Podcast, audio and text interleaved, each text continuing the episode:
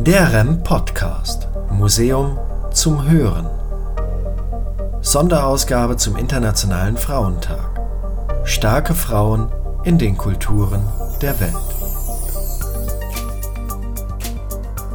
Mein Name ist Stefanie Herrmann. Ich bin seit 2015 hier an den Reichs-Engelhorn-Museen die wissenschaftliche Sammlungsleiterin des Forum Internationale Fotografie und ich möchte heute anlässlich des Weltfrauentages eine Frau vorstellen, die ganz unmittelbar mit der Sammlung bei uns im Haus zu tun hat, nämlich Alison Gernsheim. Alison Gernsheim, die Frau von Helmut Gernsheim, hat maßgeblich am Aufbau der zeitgenössischen Helmut Gernsheim Sammlung, so wird sie heute offiziell genannt, mitgearbeitet. Und diese Forschungsleistung, die das Ehepaar Gernsheim geleistet hat, sucht bis heute in der Fotogeschichte ihresgleichen. Und sie wäre wohl auch nie zu bewältigen gewesen, wenn die beiden Eheleute nicht in wirklich kongenialer Weise als Sammler, Autoren und Kuratoren eng zusammengearbeitet hätten. Die neuere Forschungsliteratur würdigt mittlerweile auch die entscheidende Rolle, die Alison Gernsheim in diesem außergewöhnlichen Collecting Couple gespielt hat. Das war nicht äh, lange nicht der Fall. Also sie war so ein bisschen in Vergessenheit geraten. Doch es hat sich eine erfreuliche Trendwende in den letzten Jahren abgezeichnet und auch ihre Leistung rückt mehr und mehr in den Blick der Forschung. Allison wurde am 10. Februar 1911, also vor ziemlich genau 110 Jahren, unter ihrem Mädchennamen Alison Mary Eames im Londoner Stadtteil Upper Norwood geboren.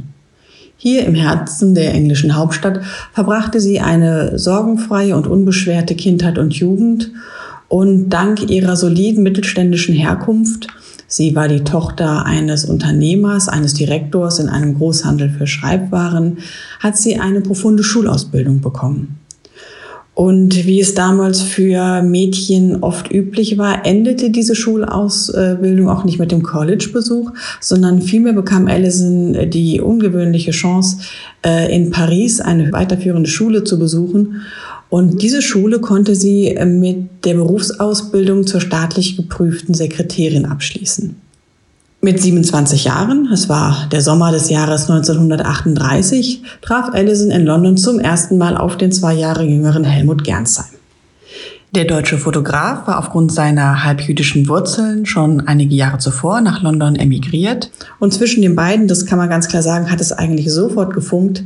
Da bestand sofort eine große Anziehung, die dadurch allerdings noch getrübt wurde, dass Allison bereits verheiratet war. Für diese Zeit ebenfalls nicht ganz unüblich verließ Allison wenige Monate nach dem Kennenlernen mit Helmut ihren ersten Ehemann und äh, die beiden Eheleute haben sich dann einvernehmlich getrennt. Es kam zur Scheidung und Allison wäre frei gewesen für eine Heirat mit Helmut Gernsheim. Allerdings hat es die Zeit mit sich gebracht, dass zunächst einige Hürden äh, gemeistert werden mussten. Denn Helmut gel, äh, galt infolge seiner deutschen Herkunft in England nunmehr als sogenannter Friendly Enemy Alien. Das heißt, äh, er hatte zwar den Aufenthaltsstatus eines politischen Flüchtlings, aber gleichzeitig galt er als potenziell feindlicher Ausländer. Und die Konsequenzen, die damit verbunden waren, waren wirklich dramatisch, denn Helmut wurde für die Dauer von anderthalb Jahren in ein australisches Internierungslager verbannt so dass sich das junge Paar am Anfang der Beziehung eigentlich nur über Briefe verständigen konnte. Diese Briefe haben sich Gott sei Dank äh, bis heute erhalten, denn sie geben gleich auf zweierlei Weise ähm, besondere Informationen preis. Zum einen dokumentieren sie das innige Verhältnis zwischen Allison und äh, Helmut, das die beiden von Anfang an hatten. Und sie offerieren uns auch einen Einblick in den Charakter von Allison, die ansonsten immer, und ich sagte das schon aufgrund ihrer mittelständischen Herkunft, immer sehr zurückhaltend war, gut erzogen war, sich zurückgenommen hat, nie laut wurde. In diesen Briefen ist sie anders. Da zeigt sie eine unglaubliche Souveränität und legt eine Tatkraft und Entschlossenheit an den Tag, die man sonst von ihr eigentlich nicht gewohnt war. Und zum anderen beinhalten diese frühen Briefe trotz dieser streng reglementierten Brieflänge und auch trotz der Zensur, denn die Briefe wurden mit Sicherheit gelesen, ähm, schon ganz viele ähm, Fragen zur Fotografie. Also in diesen frühen Briefen war die Fotografie schon ein zentrales Thema des Paares. Nach Helmuts Rückkehr dann aus der Internierung, das war 1945, konnte dann im März des gleichen Jahres auch endlich in London geheiratet werden. Und auch hier war es wieder so, dass Konsequenzen folgten, denn dadurch, dass ähm, Allison einen Deutschen geheiratet hat, war sie auch nicht mehr berechtigt, den britischen Pass zu führen. Sie musste ihn abgeben. Und erst zwei Jahre später bekamen dann letztendlich Helmut und Alison Gernsheim offiziell die britische Staatsbürgerschaft zuerkannt. Und jetzt gab es für die beiden eigentlich kein Halten mehr. Man hat ein gemeinsames Apartment bezogen und von dort an wurde wirklich äh, der gesamte Ehrgeiz in äh, den Aufbau einer Fotosammlung gesteckt. Und man kann wirklich sagen, beide waren von einem Sammelvirus infiziert und sie trugen innerhalb weniger Jahre eine unglaublich umfangreiche und aber auch einzigartige Sammlung zusammen. Es gibt Fotos ihrer, äh, ihres Apartments, das ist wirklich, äh, dass jeder Quadratmeter mit äh, der Fotosammlung äh, vereinnahmt. Dann sind sie ausgewichen auf den Dachboden, auch davon haben wir Fotos und da war es genauso. Man konnte gerade noch die Dachbodenluke öffnen und den Dachboden betreten und sich vielleicht einmal noch um die eigene Achse drehen. Und ansonsten war jeder Winkel ausgefüllt mit Archivmaterialien, Boxen, Archivschränken etc. Das Erfolgsrezept ihrer Sammlungstätigkeit basierte von Anfang an auf einer Arbeitsteilung, die die individuellen Fähigkeiten der beiden optimal miteinander verband. Denn als gelernte Sekretärin, ich habe es eingang, äh, eingangs erwähnt, beherrschte Alice nicht nur Stenografie, sondern auch das Zehnfinger-Schreibmaschine schreiben und sie sprach neben ihrer Muttersprache Englisch noch sehr, sehr gut Französisch. Sie sprach etwas Deutsch und sie hatte recht umfangreiche Lateinkenntnisse. Und äh, schon allein aus diesen Gründen oblag ihr eigentlich die gesamte administrative Archivarbeit, sprich die Dokumentation der Fotos, die Verschlagwortung, Übersetzungen, aber auch Zuordnungen und Zuschreibung. Alles das lag in ihren Händen. Für das eheliche Zusammenleben blieb Allisons intensive Mitarbeit an der Gernsheim-Sammlung nicht ganz ohne Konsequenzen, denn, das kann man durchaus sagen, inzwischen lag ihr das Arbeiten als Wissenschaftlerin weitaus mehr als das der Hausfrau. Und das führte im Hause Gernsheim zu einer für die damalige Zeit wirklich sehr ungewöhnlich emanzipatorischen Aufteilung der Arbeiten, denn während Allison sich, wie gesagt, der Archivarbeit widmete, oblag Helmut ähm, die häusliche Aufgabe des Kochens, des Putzens und auch des Einkaufens. Die beiden haben während ihrer Ehe eine große Anzahl an Publikationen, weit über 40, äh, herausgegeben. Und auch an diesen Publikationen hat Allison immer maßgeblich mitgearbeitet und teilweise auch den ganz entscheidenden Input geliefert. Ich möchte jetzt eine Publikation beispielhaft anführen, äh, ihr Buch über Lewis Carroll. Lewis Carroll, den kennen wir heute eigentlich als Autor des Weltbestsellers Alice im Wunderland. Aber dass er nicht nur ein begnadeter Autor für Kinderbücher war, sondern auch genauso ein begnadeter Porträtist für Kinder, ein, ein Fotograf für Kinderporträts war, das verdanken wir heute, diese, diese Kenntnis verdanken wir heute Alison Gernsheim. Denn sie hat damals ein Fotoalbum gesehen und in diesem Fotoalbum gab es sehr viele handschriftliche Eintragungen in einer sehr extravaganten lilafarbenen Tinte. Und sie erinnerte sich, dass sie diese Handschrift in dieser Tinte schon mal gesehen hatte, nämlich in den Beständen der Bibliothek des British Museums. Und sie ist dann am nächsten Tag dorthin gegangen und hat das überprüft und tatsächlich, es war die Handschrift, an die sie sich erinnerte. Und so konnte sie die Fotos aus dem Album dem Manuskript von Lewis Carroll, was im British Museum vorlag, zuordnen und hatte die Zuschreibung gesichert. Und by the way, das ist vielleicht jetzt eine nette Anekdote, die heutige Duchess of Cambridge, die kennen wir heute noch besser vielleicht unter ihrem Mädchennamen Kate Middleton.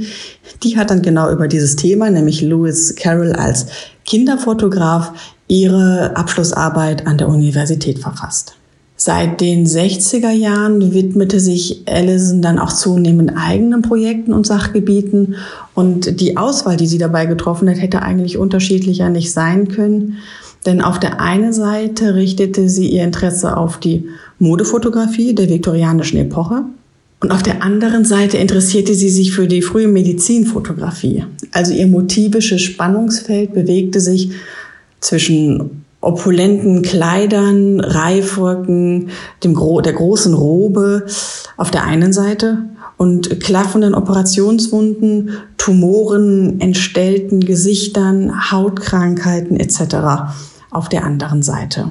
Sie hat auf beiden Bereichen, also sie hat sowohl für die viktorianische Modefotografie wie auch für die frühe Medizinfotografie ähm, Publikationen verfasst, die bis heute eigentlich Pionierleistungen auf diesen Forschungsgebieten darstellen und die damals auch, mit denen hat sie damals wirklich Neuland betreten. Das war eine tolle Quellenforschung, denn es gab nichts, was sie hätte zu Rate ziehen können. Alles das, was sie erarbeitet hat, hat sie empirisch wirklich anhand der Dokumente ähm, erstmal ans Tageslicht geholt. Ja, die gemeinsame Arbeit der Gernsheims fand dann ein tragisches Ende mit Allisons frühem Tod am 27. März 1969. Zu diesem Zeitpunkt war sie gerade einmal 58 Jahre alt und als Todesursache wurde dann später eine Embolie festgestellt. Eine Embolie, die sie sich wahrscheinlich im Zuge eines äh, Sturzes zugezogen hat, bei dem sie eine sehr äh, komplizierte Fraktur des rechten Oberarmes davongetragen hatte. Dieser Oberarm musste ruhig gestellt werden und wurde dann in einem Gipskorsett am Körper angelegt fixiert. Und man vermutet, dass das zu eng war oder dass der Blutfluss gestoppt war und deswegen es zu dieser Embolie kam, an der sie letztlich dann verstorben ist. Die Fachwelt reagierte sehr bestürzt auf ihren Tod und am 7. April, also einige Tage nach ihrem Versterben, kam in der Londoner Hauptausgabe der Times, wurde ein großer Nachruf geschaltet, der noch einmal ganz ausführlich ihre Verdienste sowohl beim Aufbau der Gernsheim-Sammlung würdigte, aber eben auch ihre Rolle, ich sagte das eben schon, als äh, Mitherausgeberin wegweisender Publikationen, sowohl in ihrem eigenen Forschungsbereich als auch in dem mit ihrem Mann gemeinsam betriebenen Forschungssektion. Für Helmut war der Tod ein eigentlich kaum zu verkraftender Verlust, denn er hatte nicht nur seine geliebte Ehefrau verloren, sondern auch seine geistige und seelische Weggefährtin. Und in Anerkennung an die großen Leistungen und Verdienste seiner Frau publizierte Helmut auch nach ihrem Tod immer noch äh, Bücher, die unter der gemeinsamen Herausgeberschaft liefen. Und in der zweiten Auflage ihres gemeinsamen Standardwerkes, der History of Photography, übrigens ein, ein Buch zur Fotogeschichte, das bis heute noch zu den Standardwerken gilt, als diese zweite Auflage 1969 nur kurz nach Allisons äh, Tod äh, erschien, beginnt Helmut das Vorwort mit der folgenden Widmung, das ich hier gern mal zitieren möchte.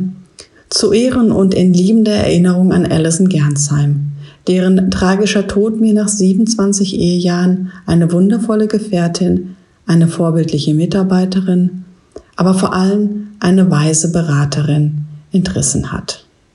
In dieser kurzen Vorstellung konnte man, glaube ich, schon erahnen, welche ungewöhnliche Frau Alison Gernsheim war, welche großen Leistungen sie im Bereich der Fotogeschichte erbracht hat. Und umso mehr freut es mich, dass die Forschung in den letzten Jahren immer mehr auf sie aufmerksam geworden ist. Jetzt bleibt noch aus, dass es mal eine eigene Monographie über sie gibt. Ich hoffe, das ist ein Forschungsdesiderat, was innerhalb der nächsten Jahre erscheint. Und ja, es war mir eine große Freude, Alison Gernsam hier kurz vorzustellen anlässlich des Weltfrauentages und ich bedanke mich für Ihre Aufmerksamkeit. Alle weiteren digitalen Angebote der Reichsengelon Museen finden Sie unter digital.rem-mannheim.de.